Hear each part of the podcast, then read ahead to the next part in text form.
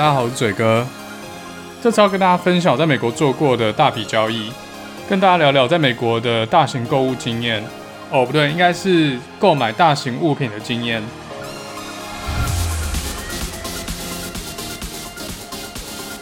欢迎回到达特嘴哥地图炮。大家常说美国消费高，如果是来美国旅游，消费真的是蛮高的。但如果在美国生活，其实有很多生活必需品并没有这么贵，甚至还比台湾便宜。比如说 iPhone 十一好了，我上网查一下售价，台湾一支一百二十八 G iPhone 十一卖两万六千块，那美国这边折合台币大概是两万一千六百块。如果你在消费税比较高的州，就算十趴好了，那也才两万三而已。那最高级的那一台 MacBook Pro 笔电，台湾卖八万九千九百块，我靠！美国这边折合台币大概卖八万八百块，如果含十趴的税的话，就变成差不多。一台六十五寸三星四 K 电视，我在 PC Home 上面查到的价格大概是三万到三万五。美国这边我电商随便查一下，大概两万五千块台币左右。虽然说买东西要加税，整个就垫高它的售价，但是有些州并没有消费税，像我们太平洋西北区奥勒冈州就是一个例子。邻近的州像华盛顿州或加州，就会开车到奥勒冈州去买一些比较贵重的物品。美国是消费性电子产品最大的市场嘛。所以，在美国买这些电脑、电视、手机、音响，可能都还比原产地便宜。除以上这些，你看那些有在做美国代购的项目，衣服、精品等等，这些也都比台湾便宜。另外一个民生所需的就是食物，西式的蔬菜像洋葱、莴苣、花椰菜、红萝卜都非常便宜。那中式的蔬菜有些就比较贵一点。我博一的时候有一次去中国城买菜，傻傻的买一把空心菜，就那一把少少的空心菜要卖我七块美金。我回家看发票，才发现，想说靠腰，这都可以在外面买一份便当了。原来我不是买了空心菜，而是变成了韭菜。那除了菜类之外，最近很红的美猪美牛真的蛮便宜的。在蔡政府的德政下，相信你各位在不久将来，马上也可以享受到这么便宜的美猪美牛，吃好吃满。作为公平交易，我觉得美国应该要进一点台湾的水果。台湾水果不管是品质还是售价，真的是吊打美国。你们吃美猪，我吃台果。嘴哥在台湾的时候，其实没有自己出去买菜过啦，所以我不知道在台湾如果是自己住自己煮的话，一个月菜钱大概多少。我当时还在念博班的时候，一个月一个人煮的话，大概菜钱是四百块美金左右，所以差不多就是四百块台币一天三餐啦。这钱在台湾应该可以三餐都吃外面了。不过因为台湾那么方便，我想一个人住的话，应该很少人自己在煮饭的，直接走到家里巷口，可能就有吊打林东方牛肉面。还有卤味、鸡排、大肠包小肠、盐酥鸡、蚵仔煎、葱抓饼、烤鱿鱼，干不能再讲了，好想回台湾报复性消费哦！二十块美金应该可以在夜市吃个爽吧？但是二十块美金在美国大城市只能假愁吧？因为美国这边贵的就是人工服务嘛，像餐厅就是一种包含人工服务的消费。我们这边的鼎泰丰一碗牛肉面要十二块美金，十二块美金大概就是巷口牛肉面的消费水准啦。那差别就是随便的中餐店，它可能十二块美金就是一大坨面，鼎泰丰就是一小碗面。好，其实今天不是要跟大家讲这些小东西，就要跟大家讲两样，在人生过程可能会经历到了两笔大交易，而且这两笔大交易在美国和台湾价差可能也蛮大的。好，那嘴哥就不要再讲那么多废话了，每次东西都越讲越发散，然后一不小心又开始酸东酸西酸中国。这次第一个要跟大家分享的是在美国买车。买一台车有可能是大家出社会之后经手的第一笔大交易。如果是生活在新北或台北的话，其实交通蛮方便，根本不需要买车。但是如果住在天龙国外面，或是从天龙国要出境的话，有一台车就方便很多。我之前有次去台南玩，我想说应该有公车可以坐，所以就坐高铁下去，没有开车。就有一台公车要等一个小时哦，而且还不准时，不知道什么时候才会到。他妈的崩溃！后来都坐计程车，早知道就开车下去。其实，在美国也是一样啦。像如果你在东岸大城 Boston、纽约的话，其实不太需要拥有一台车，因为铁路和地铁都还蛮方便的。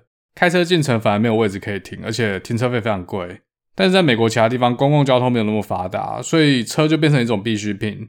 像是德州或加州，除非你住在市中心，如果没有车的话，真的是很难出门。我们太平洋西北区的两个大城波特兰西雅图又有点不一样，这两个地方有比较完善的公车系统，还有路面轻轨。所以住在城市里面，比如说住在学校旁边或是公司旁边，其实不太需要拥一台车。但是如果要去郊区的大型购物商场买东西的话，没有车基本上到不了。所以生活在我们太平洋西北区，车这种东西就好像有点需要，又好像不需要。一般来念硕士的同学，因为才两年嘛，所以大多数人是不买车的。那像我，大概到博士班四年级才决定买第一台车。那像我妹在德州一个鸟不生蛋的地方念博班，她第一年就必须要买台车，不然她就只能饿死在家里。既然车和手机都是生活必需品，买车和买手机就有一个很类似的地方，就是你当天付完钱，当天就可以把东西带走。不是只有二手车这样，新车也是这样哦。在台湾通常会去车商那边看车试驾，满意的话就开始选配备、谈价格，然后车到了之后去签那一台全新的车。在美国比较少这样做。如果是买新车的话，通常也是从库存里面有的车选一台，车商会从仓库里面去选一台跟你要的最接近的那台车款，但是这台车可能多多少少会有你不想要的选配，然后你就要另外花钱在这些不想要的东西上面。车商直接让你试驾那台符合你要求的车，那如果你满意的话，你付完钱就可以直接把这台车开走。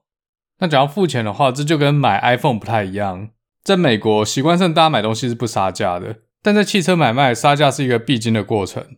一般汽车官网会给一个叫做 MSRP 的价格，你可以把它想成是建议售价。顾名思义呢，没有人用建议售价在买车的。一台车的实际成交价就以当时的市场机制做决定。若是一台供不应求的新车，价格就很难谈得下来。那如果是改版前的旧款新车，就很容易谈到很好的折扣。其实台湾应该也是这样啦，但我觉得主要的差别是，台湾除了砍价格之外，还要凹配备。那美国这边就我经验是比较没有在凹配备。所谓配备是那些软装，像脚踏垫、后车厢防水垫这些东西，车商会把你要的东西都加到车价里面，就直接针对这个价格大家来谈。刚有提到成交价是靠市场机制决定嘛，但身为消费者，我们并不知道合理价格在哪。一款定价三万块美金的车，有些人可能两万六就买到了，这时候就需要大数据。网络上有很多网站，像 TrueCar.com，可以查到你所在区域的某一款新车，你至少可以拿到多少钱的优惠。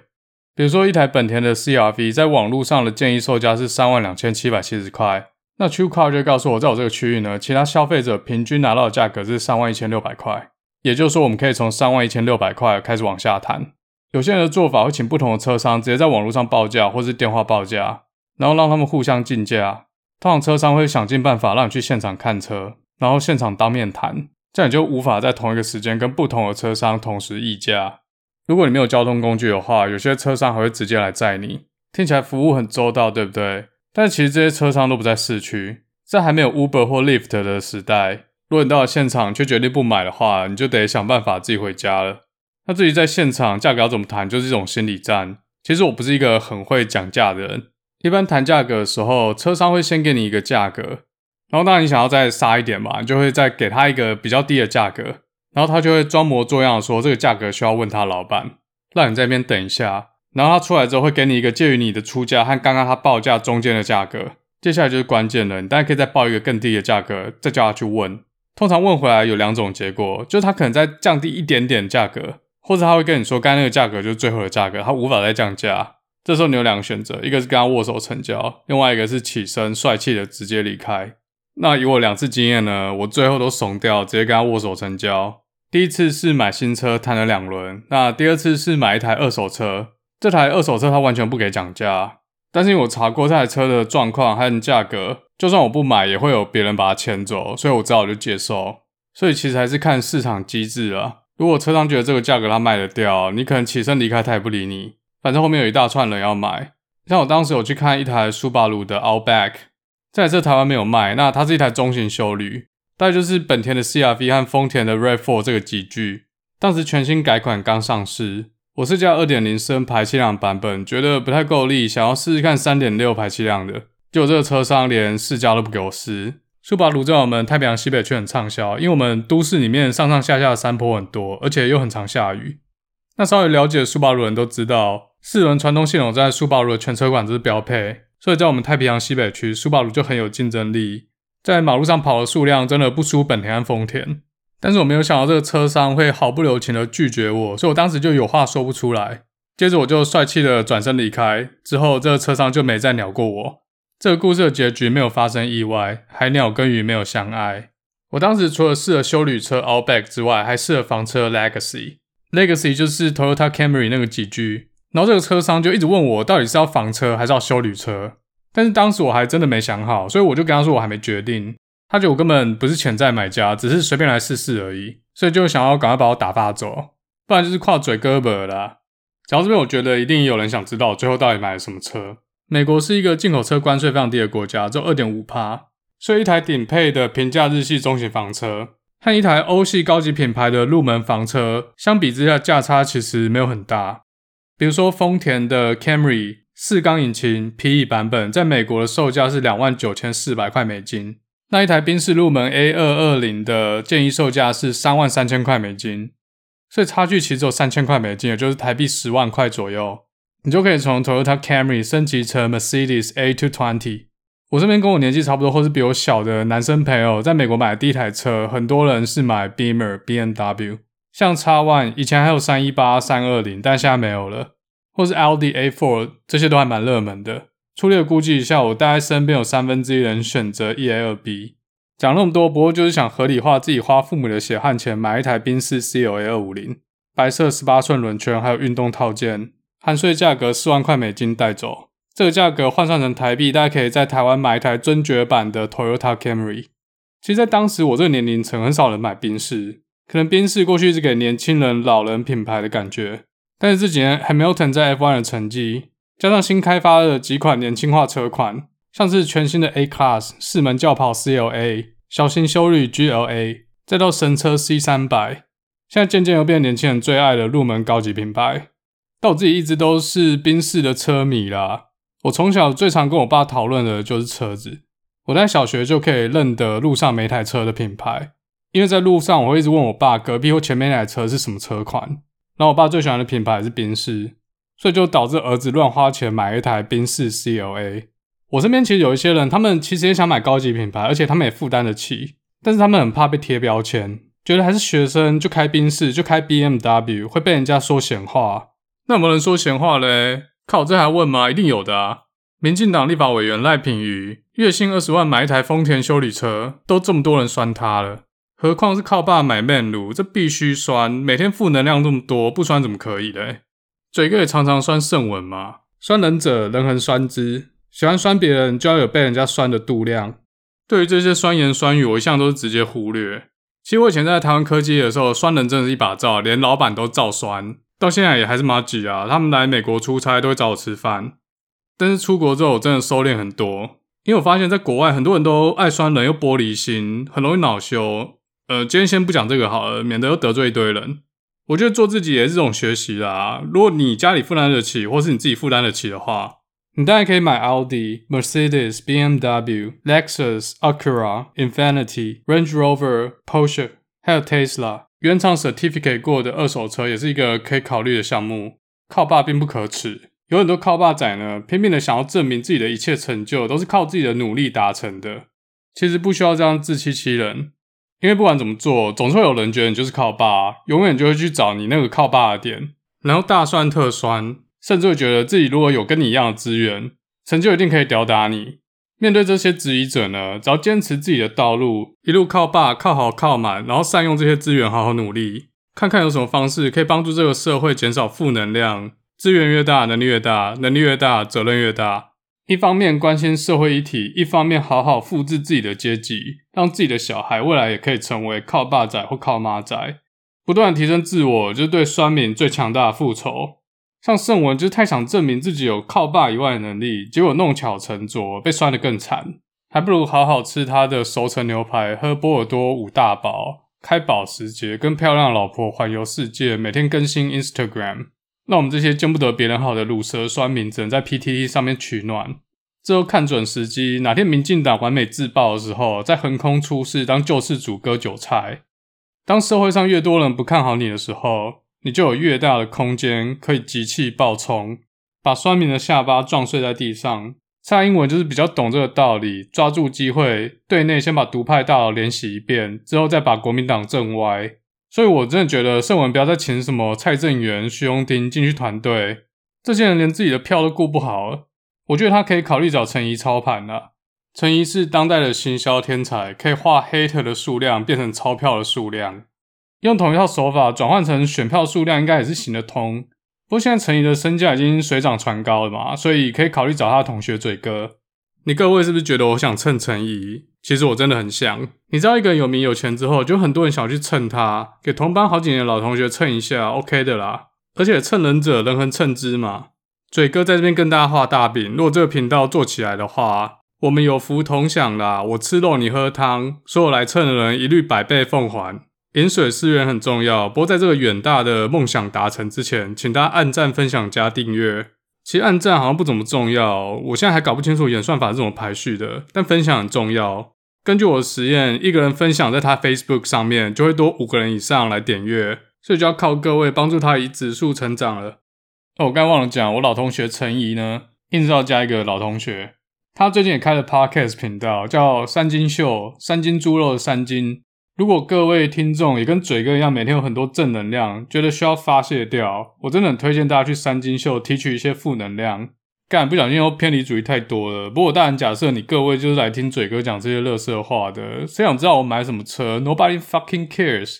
讲买车只是幌子啦，偷偷插入政治和人性才是达特嘴哥第五报的本体。好，回到原本的主题。既然我视这些酸言酸语为粪土，那为什么还是觉得自己浪费钱呢？其实双 B 和奥迪的折旧率比一般日系的品牌车高非常多，尤其是今年折旧率有可能可以到三十 percent。一台四万块的车过一年就只剩两万八的价值，七八万或是十万块以上的车折旧率就更不得了了。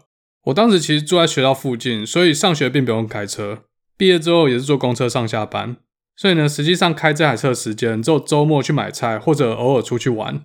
我这台车从二零一四年开到现在。只开了两万迈，平均一年三万三千迈，大概是五千三百公里。而且后来我又买了一台二手修旅，加上今年的武汉肺炎疫情，我猜今年这台车可能跑不到一千迈。一年跑三万三千迈是什么概念呢？在美国，对于一台车的使用量估计，在用量少的这个集聚呢，平均一年是一万迈，也就是说我只用了三分之一。虽然我使用量比人家少，但我保险还是得照付。这台车如果保全险的话，大概一年要一千六百块美金左右。除了保险之外，虽然开得少，但每年的保养还是不能少。六年下来的保养费大概在四千五百块美金左右。目前没出过什么大问题，只换过一颗电容，因为它有一个很烂的设计，就怠速的时候会熄火，起步再自己发动。不知道是哪个天才想出来的偷吃步设计，主要是为了降低碳排放量。我不知道台湾的 CLA 车主五年下来的保养费是多少，如果大家知道的话，可以留言给我。我前几天才去做年度保养，然后我还请他估价了一下，那这台车大概只剩两万块的价值，而且未来的保养费用会越来越高。我其实有想过把它卖掉，但是因为这是我爸送我第一台车嘛，而且我们两个还一起去签车，感情和回忆无价。它现在不管内装还是外装，看起来都跟新的一样。但是如果以投资的角度来说的话，买新车绝对是一笔烂投资。所以各位听众，如果未来你来美国留学，或是你已经在美国留学，你有考虑买车的话，其实养欧洲车的费用是非常高的，像我还在念博班的时候，月薪二点二 K，养这台车大概每个月就要花三百块，简直就跟傻逼一样，而且还很害怕停在外面被人家拷到，因为我没有钱修。我自己本身开车非常小心，尤其是停车，像我绝对不会停在那种破破烂烂的车，或是身上有很多刮痕或凹痕的车旁边，因为这些迹象代表这个车主开车可能很不小心，而且他可能根本不 care。在美国，应该有三分之一以上的驾驶者根本就不会路边停车。我就亲眼看过好几次，有些人停了好几次停不进去，就把前面的车往前撞，后面的车往后撞，挤一挤，位置就出来了，就跟乳沟一样。有一次我的车就是后面那台车，而且他当着我的面挤乳沟给我看。前面那个车主其实也在旁边哦。然后这阿嬷下车之后，很霸气的直接撂下一句话说：“你他妈有种告我啊！”然后就帅气的直接转身离开。我们两个车主在原地有话说不出来。这梗是要玩几次？不过还好，这阿嬷的车很旧，就是那种前后保杆都是很软那种，所以撞一下好像没怎样。所以收入有限的话，真的要好好想想，免得跟我一样患得患失。好，那既然我已经有一台车了，而且还这么少开，为什么我又买了第二台车呢？主要是因为二零一八年嘴哥养了一只狗，想要看这个小狗子长什么样子，可以到达特嘴哥第五炮的 Instagram Doctor Elegance D R 点 E L O Q U E N C E。那我也用这台 CLA 载它呢，我在后座做了非常多的防护，但即便如此，我开车的时候还是很难专心，因为它在后面动来动去，我又没办法及时阻止它，所以我就很害怕它把我的座椅咬坏，而且它的毛到处乱喷，把我的车搞得非常脏，所以我就决定买一台二手的老休旅，预算在四千块左右，反正保姆车嘛，不怕咬，四千块而已。如果它咬坏 COA 二五零，可是损失都不止四千块，这样预算大概可以买到十五万买以上的本田或丰田修理车。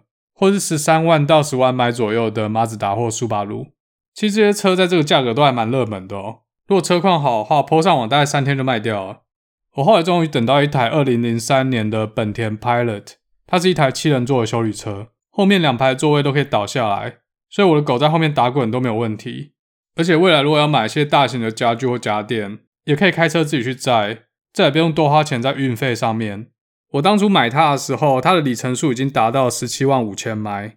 一般日系车十万迈、十五万迈和二十万迈都需要花一大笔钱做大保养，那这台车十五万迈的大保养都已经做完了，而且每笔保养都很完整的记录在 Carfax Report 里面。在美国，每辆车过去的保养还有维修的历史记录都还算蛮公开透明的。每台车都有一组引擎码，然后在 Carfax 网站上输入这个引擎码，再花一点钱就可以买到一笔很完整的记录，可以看到它过去有没有出过哪些问题，有没有修好和有没有按时保养。当然，如果是车主自己修车的话，就不会记录在案。在美国，真的很多人自己修车哦，尤其是一些简单的更换，像换油、换灯、换雨刷、换电容，可以去买一个扫问题码的装置，大概十几块美金而已，就可以知道仪表板上面那个惊叹号到底在靠北什么。如果只是一些简单的更换，自己换可以省一大笔钱。像这台车雨刷、灯泡都自己换过。我有个朋友，有一次他老婆把他的车前面下巴撞裂掉掉下来，他直接跟车厂订了一组新的下巴，就自己把它换好了。如果这个开去修车厂换，光人力可能就要好几百块。另外还有一个建议，如果你在美国，而且你的车已经过保固的话，车子出了什么问题，不一定要回原厂修理，原厂都是 follow SOP。比如说 Aero Code 九四八七显示火星塞有问题，他就会直接帮你换新的。但有时候其实不用换新的，或是买二手零件来换就可以了。刚前面我有提到，我这台车有很完整的历史报告嘛，所以我就很安心的把它买下来。结果买了之后，每三个月仪表板就会亮一次灯。毕竟老车有一堆奇怪的小问题，有一次还在原厂调了变速箱吧，大概花了八百块左右。但是仪表板上面那个 goddamn 惊叹号还是给我一直亮。直到有一次出了一组 error code，说我的油管的帮浦有短路的情况，然后原厂说这个短路的情况有可能会连带烧坏车用电脑的线路，但是他们找不到方法测试电脑，所以根据 SOP，他们建议我花三千块换一组全新的车用电脑。我想说，你他妈跟我开玩笑！这台车才四千块，你跟我说要花三千块换车用电脑，而且你这是什么烂原厂，连测试电脑都不知道怎么做。后来我就开去当地方推了专门修日本车的修车厂，老师傅做完检查，只换了帮浦，三百块就解决，还顺便做了其他检查。从此之后，仪表板清气溜溜，再也没有出过任何问题。V6 引擎开起来非常有力，没有抖动，没有杂音，完全感觉不出来这是一台已经开了十五年、跑了十七万五千迈的老车。我只能说，日本车本田、丰田真的屌。同样是四千块，你还可以买到宾士的 M 三五零，还有 BMW 的 X 六，里程数大概在十万到十五万迈中间。也就是说，大概花十二万台币，你就可以买到一台十年的双 B 修旅车。不过，可能要准备很多钱修个痛快。所以，各位在美国的听众，如果你要修车，你可以去找当地就有信誉的私人修车厂，可以帮自己省一笔不小的养车费用。那至于台湾的听众呢？我知道最近外汇车蛮流行的，台湾的一些二手车商会从美国买进二手的双 B，海运回台湾之后再转售，或者直接帮客人从美国找车再运回来。那这个价格跟台湾国内比价差就非常大。这个产业我并没有很熟，而且我相信中间有一定的风险。如果各位台湾的听众有兴趣，就可以自己上网 Google。像我这台 CLA，如果是新车的话，台湾大概要卖两百万左右，我开了六年才两万迈。剩两万块美金，大概台币六十万的价值，花一点钱运回台湾，再算那些关税，我猜可能一百万上下，可能还不到。我上网查了一下，二零一四年款的 CLA 二五零，售价一百一十万左右的话，大概已经跑了九万公里，十万公里可能还要花一大笔钱去做大保养。但我这台车才三万两千公里，所以这样看起来利润其实还蛮不错的。好，回到一开始提到的，在美国买车和买 iPhone 的差别。相同的地方是，只要付完钱，东西就可以马上带走。那不一样的地方是，iPhone 不二价，但是买车你可以谈价。后来有间美国车厂开始改变这个游戏规则，在美国买 Tesla 跟买 iPhone 一样，官网价格多少就是多少，可以直接在网络上下单，然后货到就会直接拉到你家，这样两边都不需要花一些时间成本在询价还有杀价上面。我在这边有开过朋友的 Tesla，整体的感觉真的是挺震撼的。而且 Tesla 最大的好处之一是它的保养成本比一般的油车还要低非常多，少了机械引擎就少了非常多需要保养的部件，所以我下一台车可能会考虑电动车，但是 Tesla 现在还太贵了，所以请各位买得起 Tesla 的大爷人手一台，帮嘴哥用 Tesla 的股票换 Tesla 的修旅车。好，这是买车的部分。嘴哥当时住的地方其实蛮破的，那间公寓并没有室内停车场，他的停车场是露天的，也没有门。我每天晚上都很害怕玻璃被敲破，因为学校附近其实治安没有特别好。为了解决这个问题呢，就决定买一间有车库的房子，这样就可以很安全的保护这台车。一时靠爸一时爽，一直靠爸一直爽。嘴哥就是靠爸，没有啦，其实是我父母还蛮常来美国的，然后每次来他们都要跟我一起塞在这种八坪大的套房里面。八坪里面其中有四坪是浴室和厨房，所以生活空间其实非常小。当年二零一四年，美国的整体房价正在一步一步的走回刺激房贷前的高点，所以投资的角度来看，房地产是一个很好的进场时间。接下来，嘴哥将会跟大家分享，在美国买房跟在台湾买房有什么不一样。买房自然比买车还要复杂千百倍，而且跟台湾非常的不一样。从买房来体验资讯透明化，还有自由经济。好，那今天车子的部分就跟大家嘴到这啦，我们下次再见。